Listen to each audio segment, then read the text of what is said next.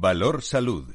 La actualidad de la salud en primer plano. Comienza un tiempo de radio y comunicación con la salud y la sanidad, con protagonistas, información, reflexión para todos ustedes esta mañana, con nuestros contertulios, expertos diversos en su procedencia, pero son los mejores.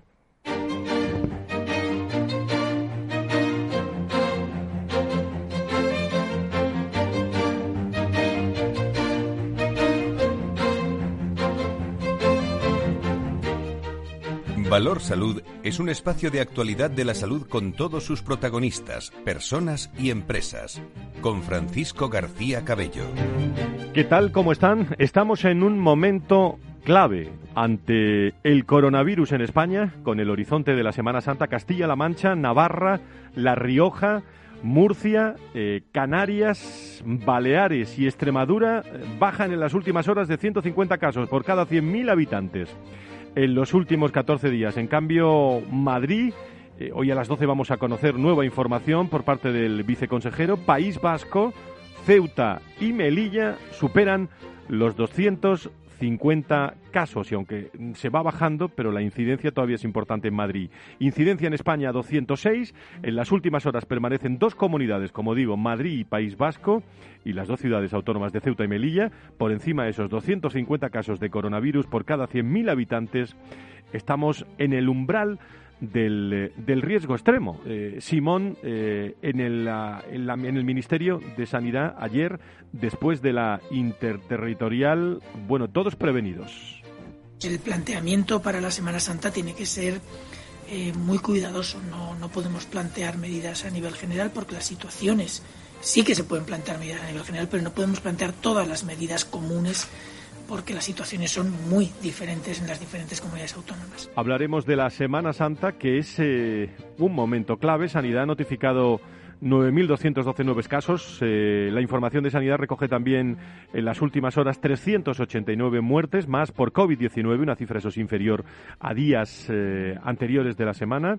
Indicador interesante de camas en UCI. España sigue en el nivel de riesgo extremo, eh, supera el umbral del 25%, especialmente preocupante, hay que decir, esta mañana resulta la presión en las UCIs de algunas regiones donde el elevado porcentaje de enfermos graves por el coronavirus limita de forma significativa los recursos para pacientes de otras eh, patologías. Ayer hubo interterritorial, ya saben, todos los consejeros con el Ministerio, comunidades autónomas han administrado hasta este jueves un total de 3.400 de 3.436.158 dosis de la vacuna contra el coronavirus de Pfizer, de BioNTech, de Moderna, de AstraZeneca, 159.480 de ellas en las últimas 24 horas.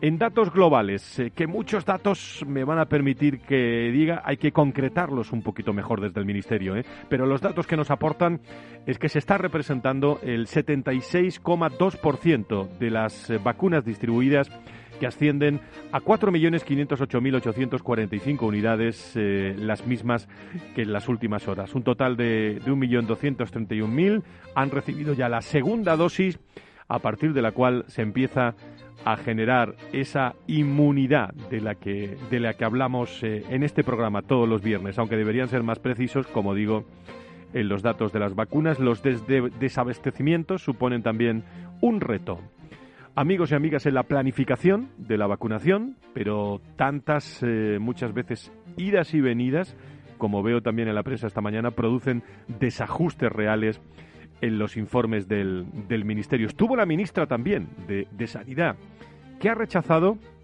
de forma explícita, lo van a escuchar, la, polémica no sé ni siquiera por qué hay polémica, por qué sentido común, pero bueno, vamos a ver qué pasa, de la manifestación del, del 8M. No ha lugar no al lugar. Lo digo mm, sin ningún tapujo y creo que estoy siendo clara y diáfana. Con mucho eh, sentido común que pedía la ministra ayer en la interterritorial. Una llamada a la responsabilidad y, si me permiten, una llamada al sentido común. Sentido común que, que no debemos perder de vista porque sabemos las experiencias pasadas, lo sabemos. Por tanto, está en nuestras manos seguir que, que, este camino de descenso siga siendo el mantenimiento de un nivel por debajo del 50. El sonido sí se quedan de Simón de, la Semana Santa que está eh, teniendo tanta polémica esta mañana. en distintos medios de comunicación, lo escuchamos luego, si nos da tiempo. En fin, hay muchas cosas más que le vamos a contar. Eh, llamada a atención con la llegada de vacunas, mejora de la planificación de la vacunación, es necesario. Eh, manteniendo en Semana Santa las medidas de seguridad y la prudencia, abril parece eh, queridos amigos, queridas amigas, en todos los informes como un mes clave para mejorar, para convivir mejor con esta pandemia y aumentar la, la, esperanza que eso siempre es económico. Laura Muñendón, ¿cómo estás? Muy buenos días, bienvenida. Muy buenos días, Fran. ¿Qué más tenemos esta mañana preparados? Bueno, pues hoy estarán con nosotros Fernando Mugarza, que es director de Desarrollo Corporativo y Comunicación de la Fundación IRIS, Alfonso de la Lama, que es secretario general de ASPE, y Adolfo López, que es vocal de ejercicio libre del Colegio de Médicos de Sevilla, con los que estaremos hablando sobre el avance de la COVID-19 y la salud. Además, tendremos la oportunidad de entrevistar en directo a Juan Ignacio Meco, presidente del Instituto de Enfermedades Poco Frecuentes, en este caso hablando sobre el Día de las Enfermedades Raras que se celebrará este próximo domingo 28 de febrero. Además, conectaremos con José Millán Acosta, que es director de Salud y Estrategia Corporativa de TEVEX, para hablar en este caso sobre el absentismo laboral en estos tiempos de pandemia. También tendremos al doctor Javier Campayo, que es psiquiatra en el Hospital Universitario Miguel Servet de Zaragoza, que nos hablará sobre el mindfulness y los beneficios de esta técnica. Por último, estaremos en la tertulia con los habituales, Antonio Burgueño y Nacho Nieto. Gracias, Laura. Eh, Muñetón con Beatriz Morales en la producción. Gracias a todas las personas que se acercan a este programa y a todos los asesores eh, médicos, con Félix eh, Franco en la realización. Vamos a comenzar ya.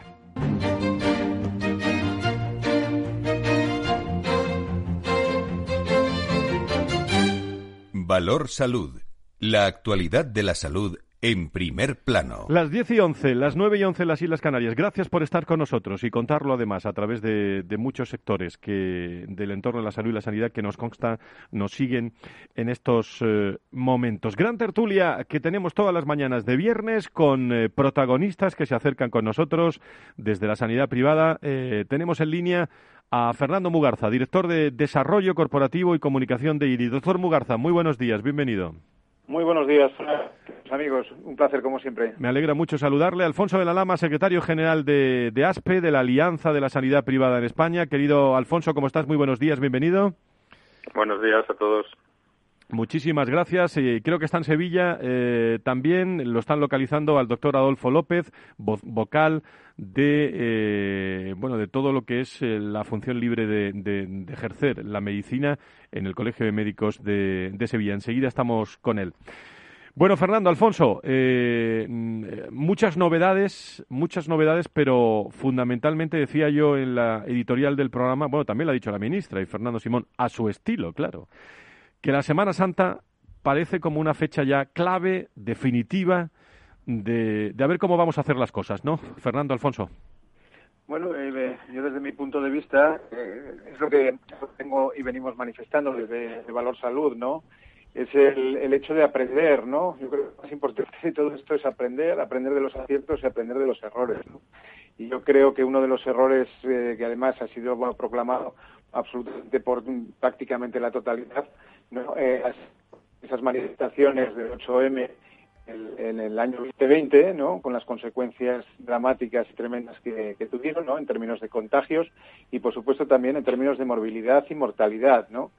Y luego, por otro lado, pues la experiencia que hemos tenido también con las Navidades, que las tenemos muy recientes, eh, las hemos pasado todos cerca, todos hemos querido estar con nuestros seres queridos, como es lógico y es natural, pero a la vuelta de Navidades pues tuvimos esa, esa tercera ola con, también con las consecuencias que estamos sufriendo todavía en hospitales, centros asistenciales, eh, unidades de cuidados intensivos, servicios, mortalidad, en fin, etcétera, etcétera. Luego, si aprendemos de los errores, pues yo creo que esto nos induce a tomar medidas, ¿no? A tomar medidas en este próximo 8M, que por supuesto es absolutamente inapropiado, ¿no? El hecho de que se puedan reunir gente eh, independientemente del número, ¿no? Cuando hay limitaciones en, tantos otros entornos, como por ejemplo en el entorno de la hostelería, ¿no? y, también, pues, el tema de Semana Santa. Bueno, pues tendremos que tener un poquito de, de prudencia, no un poquito, sino mucha prudencia, mucha persistencia en las medidas de prevención fundamentalmente y paciencia, porque entre tanto llegarán las vacunas, llegará la, oleada de vacunación a partir, me imagino, de la Semana Santa y por lo tanto eh, yo creo que debemos de precavidos en ese sentido y saber esperar un poquito más. Alfonso.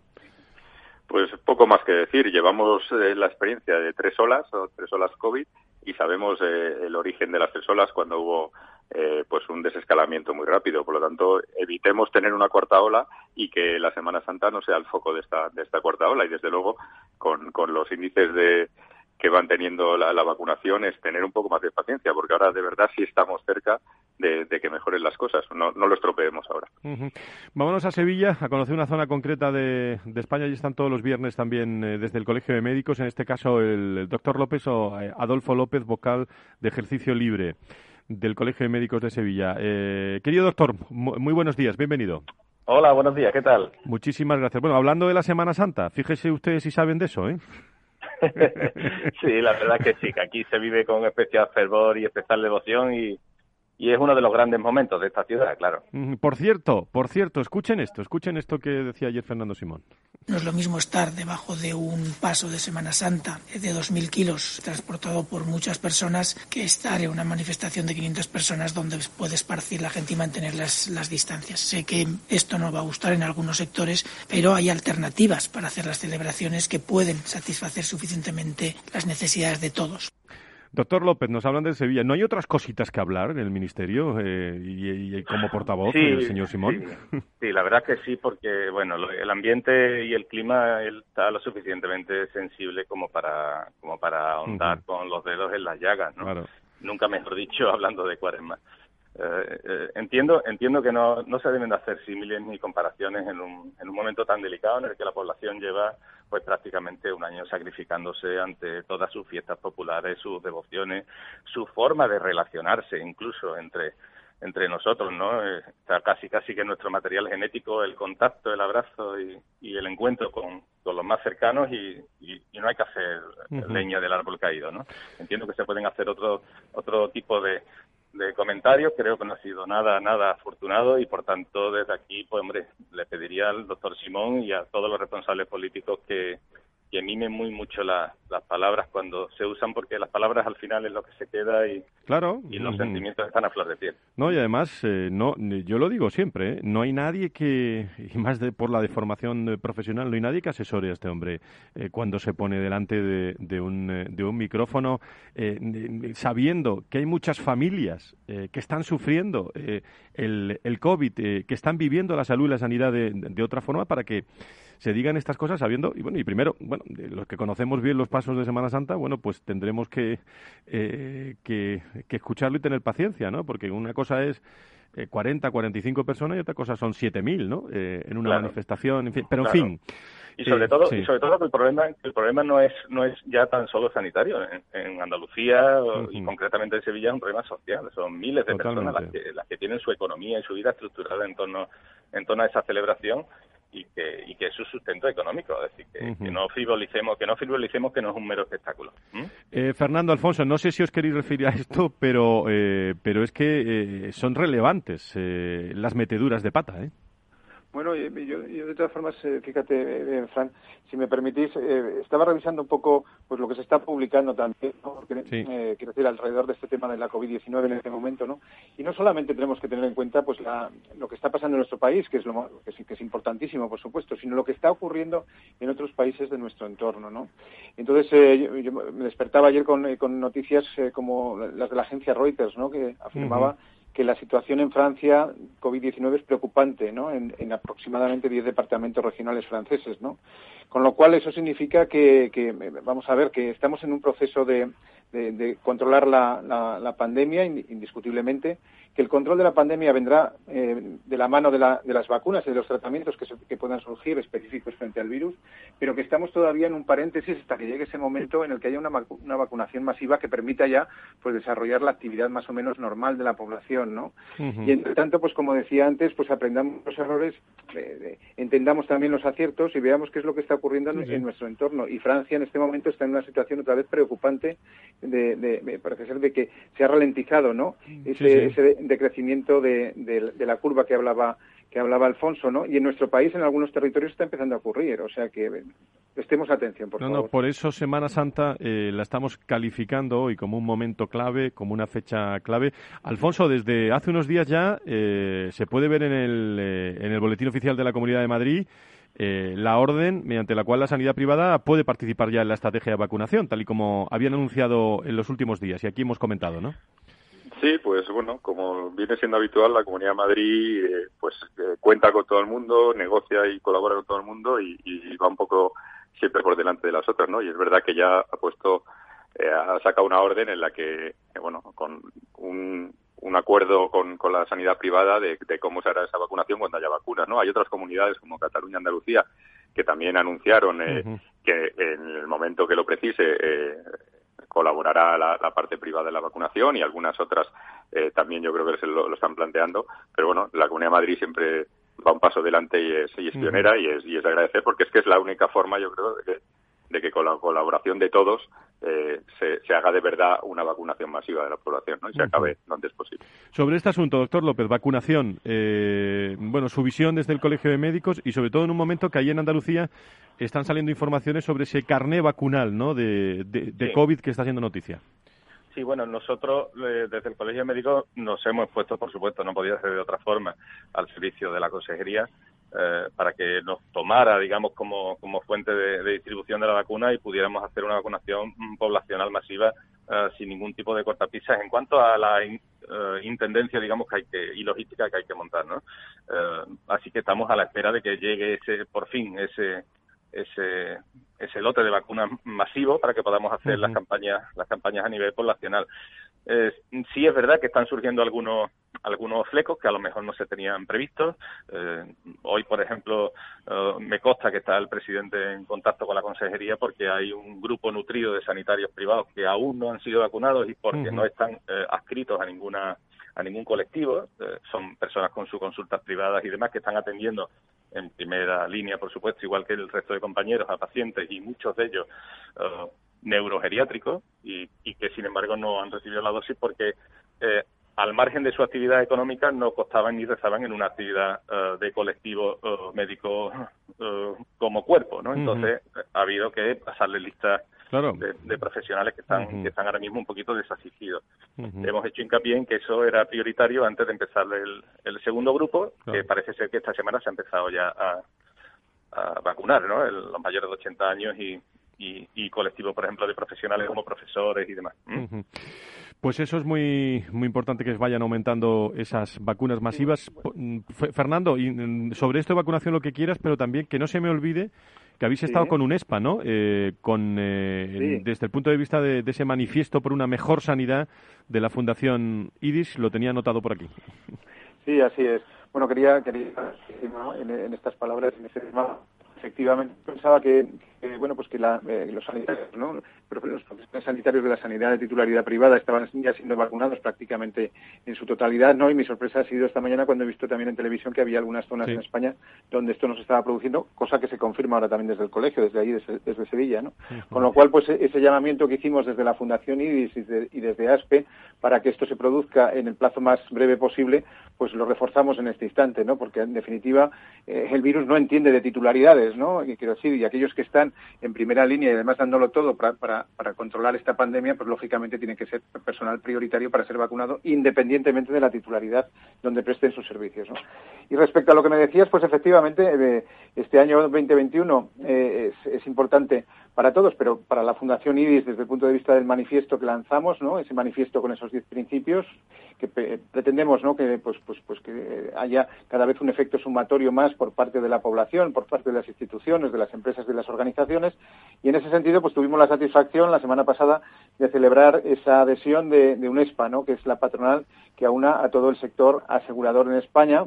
Y, bueno, incluso podemos, podemos eh, aventurar ya y adelantar porque vamos a lanzar la información que, también se ha producido la adhesión por parte de, ASPE, de la patronal del sector sanitario privado. En concreto, pues eh, Alfonso estuvo con, con, Marta Villanueva, la directora general, y por lo tanto, pues esta, información pues eh, saldrá en, los próximos, en los próximos eh, minutos o horas, ¿no? Por lo tanto, estamos muy satisfechos. Ya son más de 100, de 100 las organizaciones que se han adherido al manifiesto y bueno, pues confiamos, ¿no? En que esos principios que determinan pues e, esa financiación suficiente del sistema, esa transparencia, esa transformación digital, esa calidad asistencial, esa necesaria cooperación público-privada, pues, pues, pues que se vaya fomentando en el futuro. Qué interesante. Nos quedan dos minutos, pero os pregunto a los tres en la recta final y que cada uno diga también lo que considere. desde el doctor López en Sevilla, Aspe Alfonso de la Lama, Fernando Mugarza desde el IDIS, ¿qué oportunidad también tenemos, tienen con todo esto que, está ocurriendo también para esa unificación, para esa coordinación,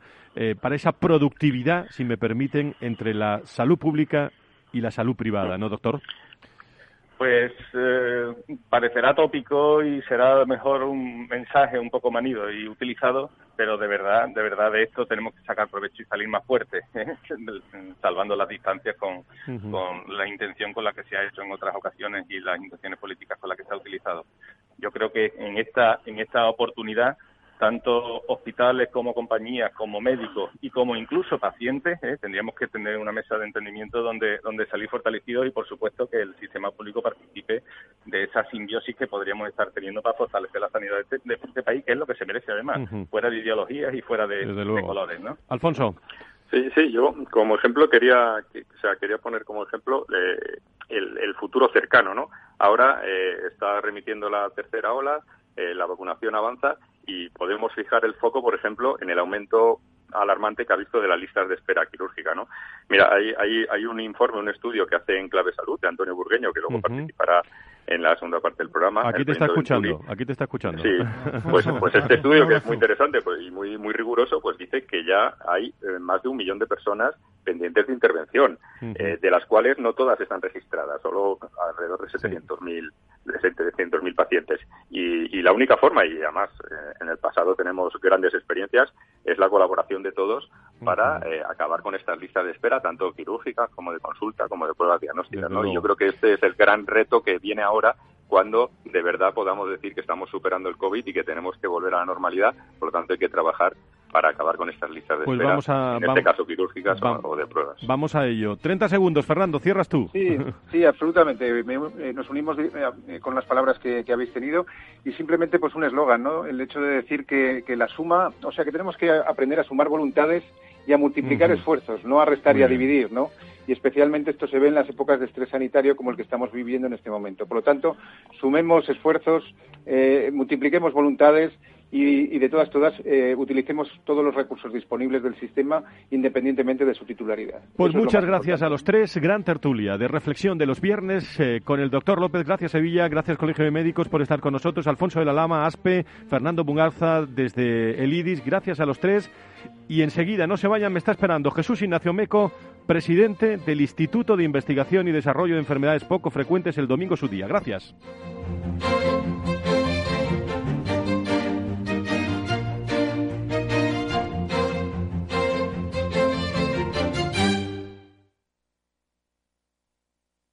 Si tu lado emocional dice, invierte en salud, sabes que es un sector en crecimiento, y tu lado racional dice, no tienes tiempo de crear una cartera desde cero. Y si te la gestionan otros, te cobrarán mucho en comisiones. En Renta 4 Banco te lo ponemos fácil. Con el nuevo servicio de gestión óptima, contrata nuestras carteras temáticas 100% online, con una comisión de gestión de solo 0,25%. Entra en r4.com o en cualquiera de nuestras oficinas y descubre todas nuestras carteras. Tu lado emocional y racional por fin se unen. Renta 4 Banco, tu banco especialista en inversión.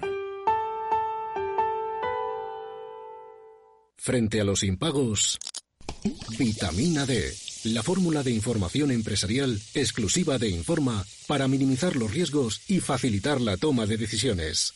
Descubre Data Powered by Informa, la solución perfecta para tu negocio. Consulta al especialista en Informa.es. Escuchas Capital Radio, Madrid 105.7, la radio de los líderes. Esto te estás perdiendo si no escuchas a Luis Vicente Muñoz en Capital, La Bolsa y la Vida. Gerardo Cuerva, presidente de Cepime. La pequeña y mediana empresa española lo ha dado todo y el gobierno es el momento ya, ya, ya definitivo de compartir esa, ese, esfuerzo que está haciendo eh, la pequeña y mediana empresa. O, metemos dinero en la empresa o realmente nos cargamos el tejido productivo y luego que nadie hable de empleo, de bienestar y de progreso. No te confundas. Capital, la bolsa y la vida con Luis Vicente Muñoz, el original.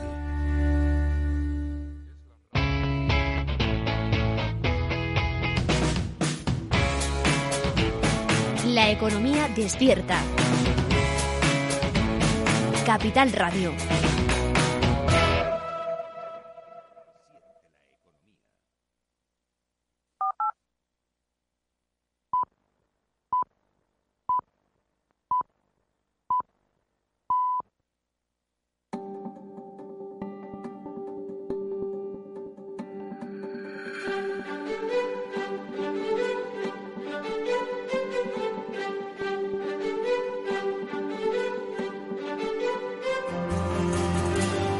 Valor Salud es un espacio de actualidad de la salud con todos sus protagonistas, personas y empresas. Con Francisco García Cabello. Estamos en directo, diez y media, nueve y media en las Islas Canarias, en Capital Radio, con la salud y la sanidad todos los viernes hasta ahora. Con sus protagonistas, personas y, empresas, pacientes, eh, industria, eh, profesionales, sanidad pública, sanidad privada, están todos.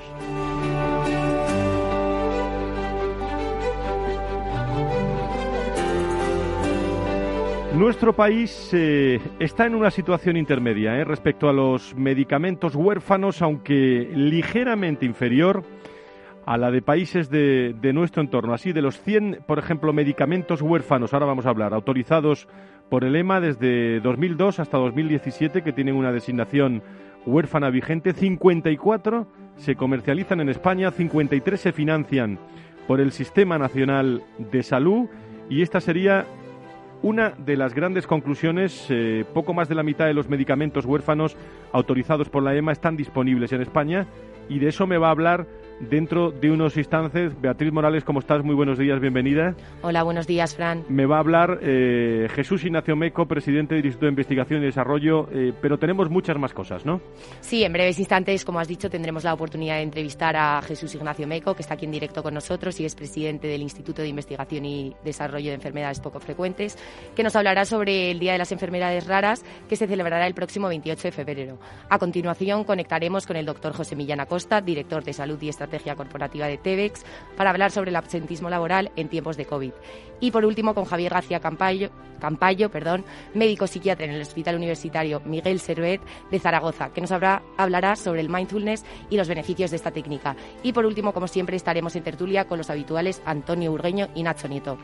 Gracias, Bea, por estar con nosotros aquí, eh, estar pendiente de todos los detalles del, eh, programa. Eh, querido Jesús, ¿cómo estás? Muy buenos días, bienvenido. Hola, Fran, buenos días. Bueno, ¿qué, hemos ganado mm, del año pasado eh, a este que te entrevisté? Eh, y, pasamos unos días con vuestros premios estupendamente. El domingo, día 28, Día de Andalucía, por cierto, se celebra ese Día de, Internacional de las Enfermedades Raras. Puntos en los que hemos avanzado. Eh, en ninguno. No me digas eso.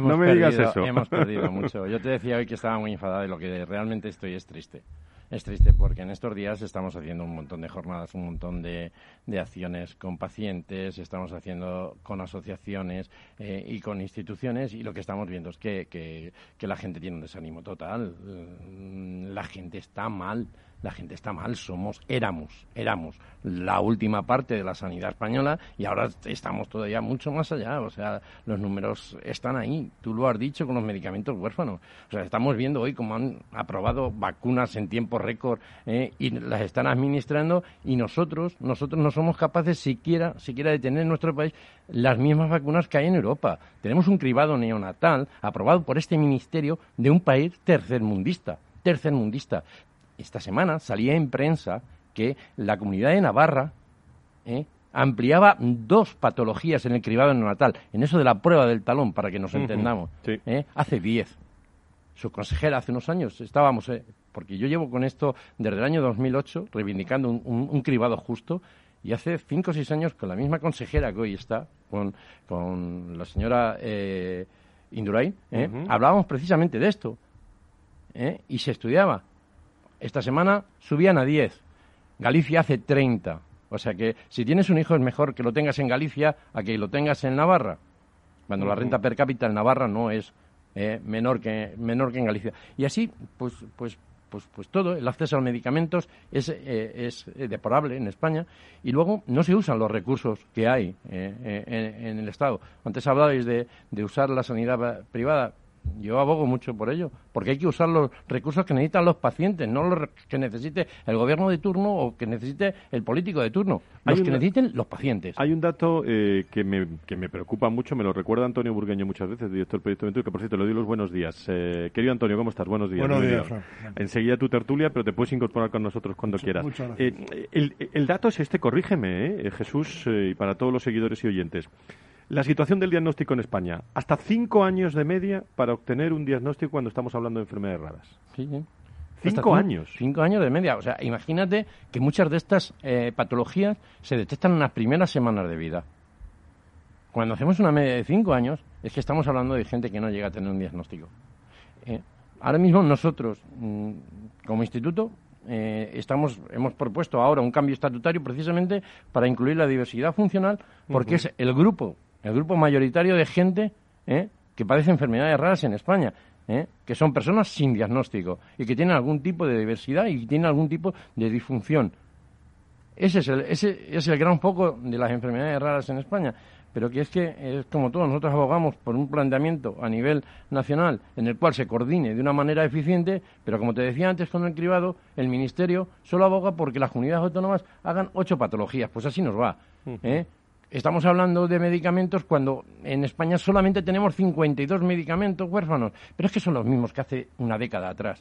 Es que no hemos avanzado nada. El INDEF, eh, habéis puesto en marcha la figura del, del, defensor del paciente que a mí me gusta mucho. ¿En qué consiste? Eso es eh, una primicia que yo te traigo hoy aquí. Es, eh, creo que es algo que desde INDEF nos estaban planteando los, los, pacientes, es intentar, intentar hacer más que mediador, más que defensor, mediador ¿eh? sobre todo ante la administración, ante la administración los problemas que el día a día tienen los pacientes, como es el acceso a los medicamentos o como es simplemente el acceso a la discapacidad o dependencia, que es una verdadera pena. Muchas veces el poder, el poder hablar de tú a tú con la administración es muy importante y saber coordinar eso ¿eh? y que los pacientes no se encuentren solos y sepan dónde dirigirse, a mí me parece fundamental. Entonces, cuando tuvimos la, la propuesta y cuando se nos ofreció la oportunidad de, desde la parte jurídica ampliar esto, a mí me parece fundamental que haya algo algo, algo que defienda realmente los intereses del paciente, sin nada más. Es lo que te los decía antes con la sanidad privada. Si es que me da igual, si lo que quiero es que el paciente tenga los recursos necesarios de cara a su enfermedad, no es otra cosa y es lo que yo vengo a defender al paciente. Es que son los únicos objetivos que las organizaciones sociales tenemos que tener. Antonio, y, tus informes, fíjate lo que hablan, ¿no? Pero eh, estamos hablando de cinco años. Mm, bueno, yo no sé si aquí se incluye la época COVID, pero, eh, pero imagínate. Imagínate. lo podemos estudiar, Jesús, hablaremos, pero, pero a mí me ha dicho una muy interesante y te pregunto. Mm, dices, la enfermedad rara poco frecuente se detecta, se puede detectar ya con el cribado, ¿no? Evidentemente es un medio. Pero luego, lógicamente, hay otras no, no se han detectado con el cribado, aparecen después. Mm, eh, ¿Cuál es el problema para, para llegar al diagnóstico? Una sospecha no se canaliza bien en el sistema, no los médicos no saben canalizar una sospecha de una enfermedad, sí las conocen pero no se actúa.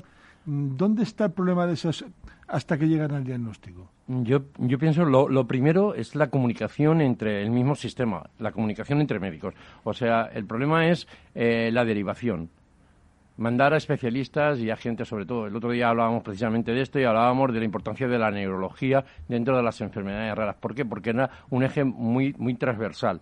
¿eh? Bueno, pues el mandar a unidades de experiencia es un verdadero reto. Es un verdadero reto. O sea... Puede pasar un poco como las terapias CARTE, que, que no, todos los, no todos los hematólogos conocen todavía en profundidad la terapia y, y los que lo están haciendo pues son los que tienen que analizar más a fondo Puede ser quizás que hubiera que hacer un proceso donde mm, eh, que estuviera claro cuáles son los profesionales que pueden hacer el diagnóstico o, no es esa la idea? Yo creo que lo que deberíamos es empezar a usar las técnicas que hoy tenemos. Hace poco hablábamos, hace poco, no, estos años hablábamos de la incorporación del Big Data, sobre todo en técnicas eh, de diagnóstico. Por ahí podría ir el tema, pero no solo, no, pero no en cosas que a lo mejor puedan parecer irreales. Simplemente eh, con contar con los grandes hospitales que son donde de verdad, de verdad están las unidades de experiencia y referencia, yo creo que con eso nos valdría. Pero es que hay muchos impedimentos por parte de las comunidades autónomas a transferir conocimiento. Y si ya estamos hablando de que tenemos un buen médico, un buen neurólogo, un buen neurólogo en la sanidad privada, está totalmente vetado. Entonces, eh, mm, estamos eh, dejando fuera, estamos dejando fuera eh, parte, parte de los recursos que podemos tener sanitarios en España. Día Internacional de las Enfermedades Raras. el próximo viernes, bueno, con esto de la figura que me cuenta esta mañana el defensor del paciente, os deberían estar llamando ya personas, instituciones para, para apoyaros en un lema que tenéis y el domingo eh, estaré personalmente con vosotros también, con la consejera de Baleares, eh, charlando también con el presidente de la patronal, con varios, pero el lema que tenéis es la investigación, nuestro camino hacia la esperanza, ¿no? Sí, Casi es, nada. es el lema. Yo mm, quiero, insistir en eso. Es un día eh, de reivindicación, es un día que podemos aprovechar en eso, pero también no tiene que quedar solamente en el día 28 por eso yo te agradezco que hablemos tanto de enfermedades raras en, eh, en, tu programa, en Valor Salud, que hablemos tantas veces a partir del año, porque estas son fechas, como yo digo, de los malos católicos. ¿eh? Solamente nos ponemos la medalla para el día 28, para aparecer en los actos del día 28, pero luego desaparecemos en todo el año. Y los pacientes con enfermedades raras tienen necesidades todo el año. Y por eso es tan importante el trabajo, sobre todo de la comunicación, conforme la estáis, lo estáis haciendo. Muy bien, pues eh, te quedas con nosotros, eh, Jesús, un rato eh, y ya cómo va a ser lo del cómo va a ser lo del día 28. pues empezamos, empezamos a las 11 por poco frecuentes TV. Todo a través de virtual, ¿no? Sí, todo virtual y hacemos ahí vamos a hacer un pequeño programa con pacientes, con gestores, con políticos, con la gente que ha querido, que ha querido y que tiene a bien colaborar y bueno, pues la gente que ha, que ha podido y el que no pues puede entrar, puede entrar directamente, puede entrar directamente con, con este lema que hemos mandado por redes sociales.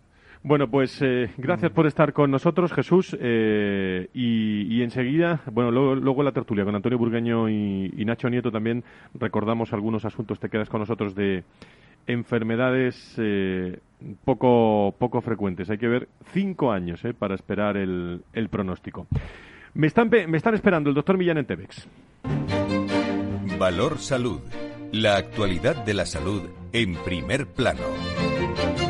Hablamos con personas y empresas del mundo de la salud. Hablamos con el doctor José Millán Acosta, director de Salud y Estrategia Corporativa de Tebes, compañía líder en la gestión y el control del absentismo laboral por enfermedad y accidente, sobre cómo ha sido el absentismo laboral pues a lo largo de, toda esta pandemia. Un grupo que nace en 1985 siendo pionero en España en la gestión y control del absentismo laboral que pertenece al, al grupo al grupo Quirón. Creo que tengo en línea al doctor José Millán. Doctor, eh, muy buenos días, bienvenido. Hola, buenos días. Muchísimas gracias. Bueno, díganos algo, yo he dicho algo, pero díganos algo para centrar bien Tebex, eh, la empresa pues, líder.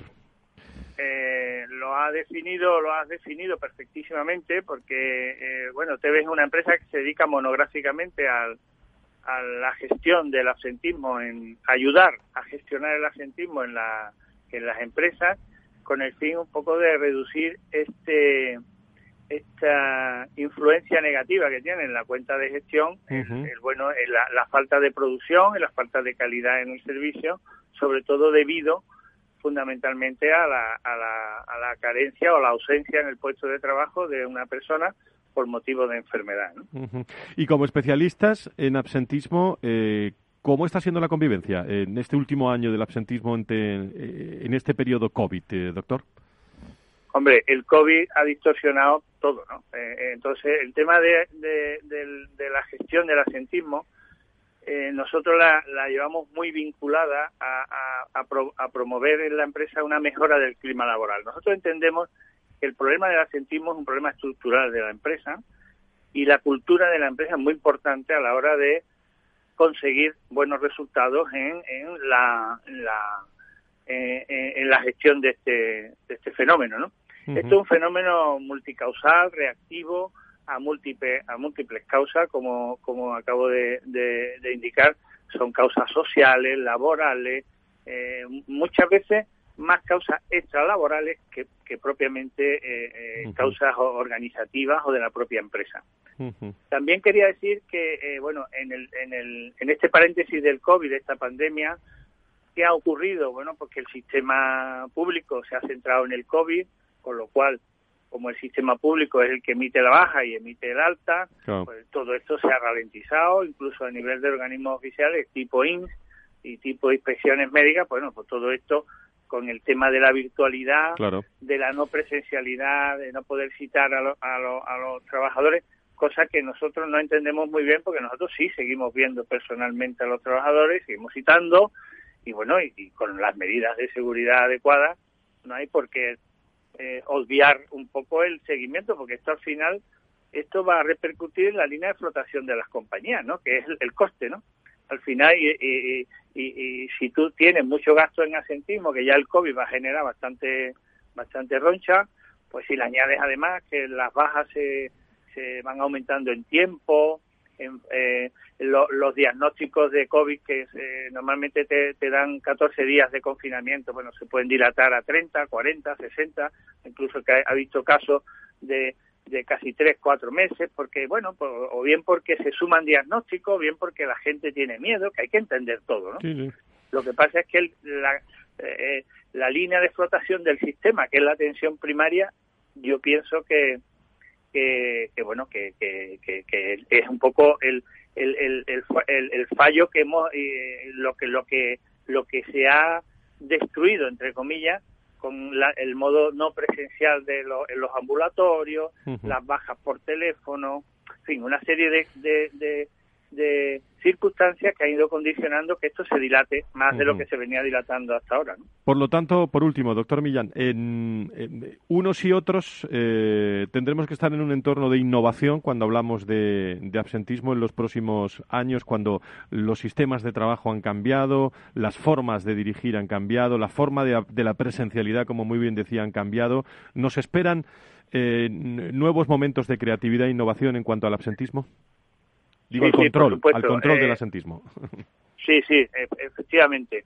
Nosotros ya, como bien anunciado al principio, nosotros pertenecemos a, a Quirón Prevención, empresa líder en la prevención en, en España y a nivel internacional. Y entonces, bueno, pues nosotros mm, estamos en un, en un proceso de innovación permanente, porque así nos lo exige nuestra Claro. matriz, ¿no? Que, este- que no que no nos no podemos quedar anquilosados en las visitas, las citas, sino que hay que avanzar más. Entonces vamos a, estamos trabajando en un tema más virtual, más de, de del famoso los famosos Teams ahora o Zoom o, Sí, o sí. modali- modalidad virtual, ¿no? Aportar un servicio de porque al fin y al cabo la gestión del asentismo es eh, eh, es, un, es un- es una parcela que es sanitaria pero no tiene el componente eh, necesario de, de, de comprobar el, eh, comprobamos el estado de salud a través de informes médicos de otros especialistas. Y lo que hacemos es eh, un poco eh, el- médicamente es ver si está o no justificada esa ausencia al trabajo, ¿no? Porque Claro. hay veces que una persona tiene una dolencia, pero puede realizar No, en la empresa otro trabajo. ¿no? Y hay mucha, hay mucho tema ahí que, que tocar y si le parece eh, lo haremos tranquilamente en otra, en otra intervención. Le agradezco mucho, doctor Millán, que esté con nosotros. Tevex, queríamos conocerlo un poco más hoy. Muchísimas Pues gracias. ¿eh? muchísimas gracias a, a vosotros por vuestra invitación y siempre a, a vuestra disposición. Un abrazo, doctor. Gracias. ¿eh? Valor Salud desde la actualidad. La salud al alza. Dos minutos en la investigación que nos eh, ocupa siempre. Eh, creo que tengo en línea al doctor García Campayo, que es médico psiquiatra en el Hospital Universitario Miguel Servet de, de Zaragoza. Doctor, muy buenos días, bienvenido. Hola, buenos días. Bueno, se habla mucho del mindfulness, ¿eh? Eh, y mm, eh, cuando llega el fin de semana, cuando llega la salud mental a los niveles que estamos, la psicológica también, el desarrollo de la atención y cómo esta técnica puede darnos una gran felicidad y bienestar y mayor eficacia en lo que hagamos. Usted es director del máster de mindfulness de la Universidad de, Zaragoza. ¿Cómo se puede conseguir eh, todo esto, doctor, en, en estos momentos tan importantes de la salud y la sanidad en nuestro país? Bueno, este es el tema, ¿no? Que, por el tema del coronavirus, pero ya en los últimos años el estrés que vivimos en esta sociedad actual hace que la gente sea mucho más desgraciada, no es tan feliz, pero no es eficaz en el día a día, ¿no?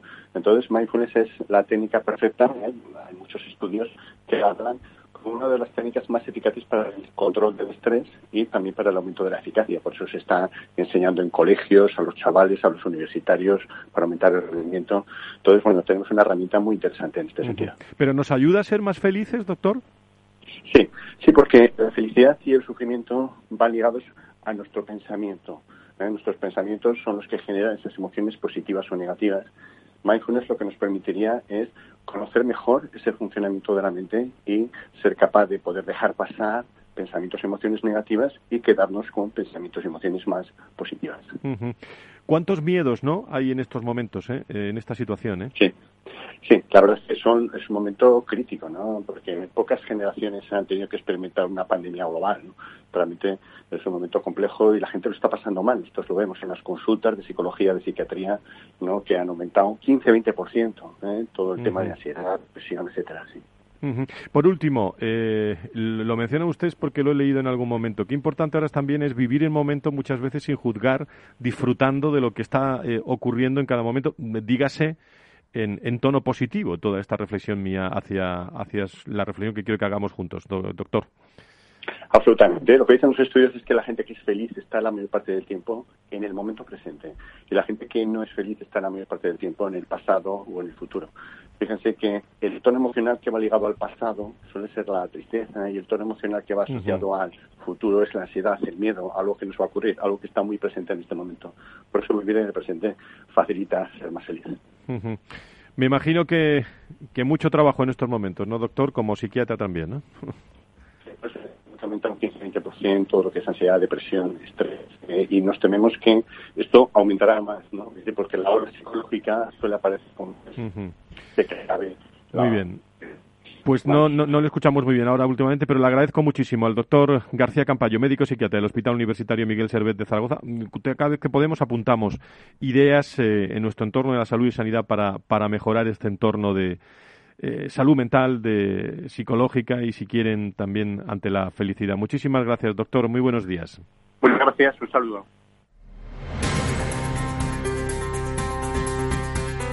Valor Salud es un espacio de actualidad de la salud con todos sus protagonistas, personas y empresas. Con Francisco García Cabello. Tertulia final con Antonio Burgueño, director del proyecto Impulso y Venture, con Nacho Nieto, es consejero de salud de La Rioja y experto en políticas sanitarias, y con eh, hoy con Jesús Meco, presidente del Instituto de Investigación y Desarrollo de Enfermedades Poco Frecuentes. A los tres, pues déjeme que salude a Nacho porque a los dos les tengo aquí, pero está Nacho Nieto al otro lado del telefónico. Nacho, ¿cómo estás? Muy buenos días.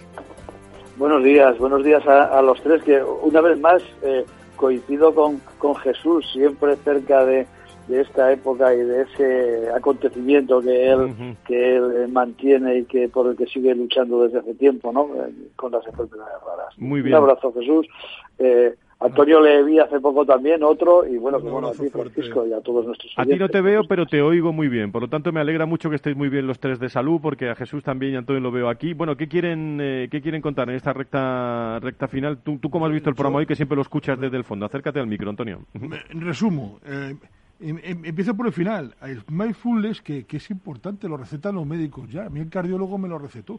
Eh, y es muy importante, es muy interesante. Además ha dicho que la gente no, no, eh, no feliz está en el pasado o en el futuro. Interesantísimo.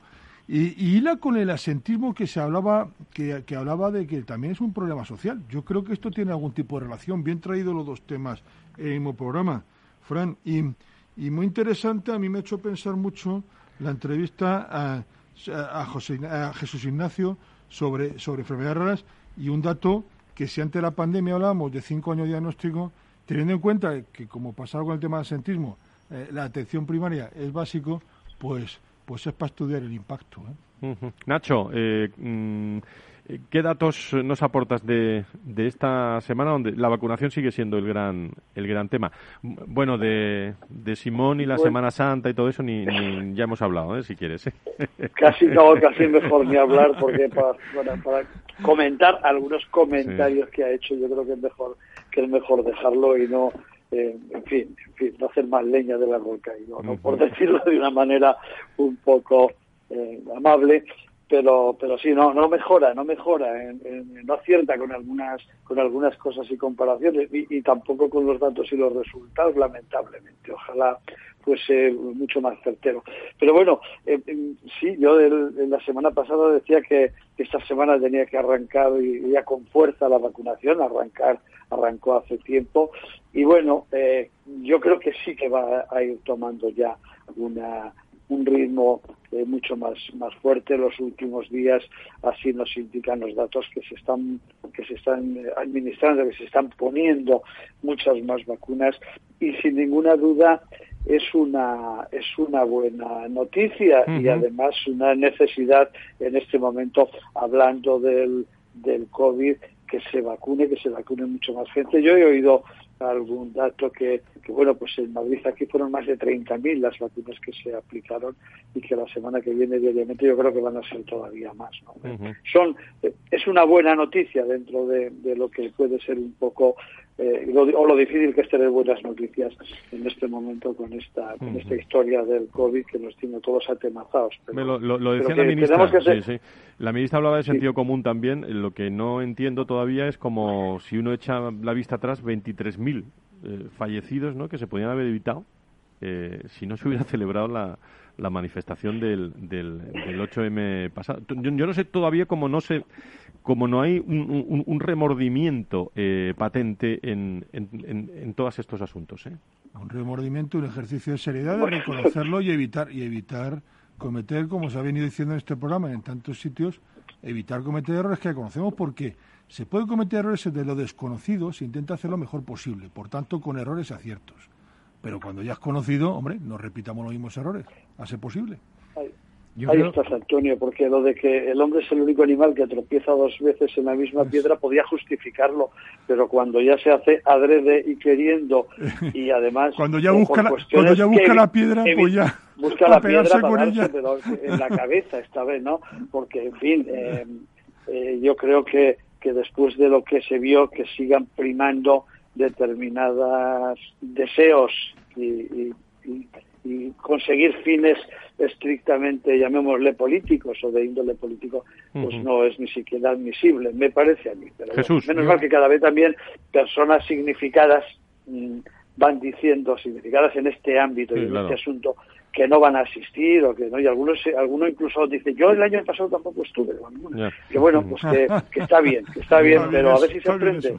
sentido quitamos la piedra quitamos la piedra Jesús quería, creo, decir algo. creo que, que, que, este año 2020 va a ser el año de los datos ¿eh? y que tenemos que tener una retrospectiva sobre ello. Nos van a decir mucho los datos de los muertos los datos eh, que están saliendo y que no están saliendo y también de vacunación como se está haciendo en Gran Bretaña, como se está haciendo aquí, ese, eh, mm, esa administración de la vacuna, qué resultados va a dar, porque yo estoy convencido que con una vacunación deficiente como la que estamos teniendo, a lo mejor la estrategia inglesa no es tan fallida. ¿Eh? Yo ahí lo dejo.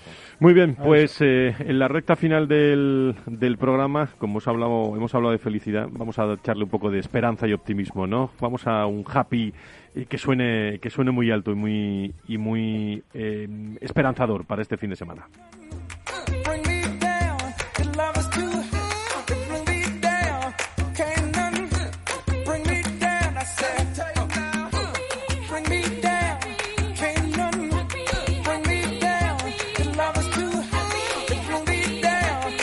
Pues muchas gracias al presidente de las enfermedades poco frecuentes. Ánimo el, domingo. Nos veremos en, las redes y en todos sitios. Hay que, hay que luchar contra todo este asunto. Y, y un abrazo a todas las familias. Gracias Jesús por estar con nosotros.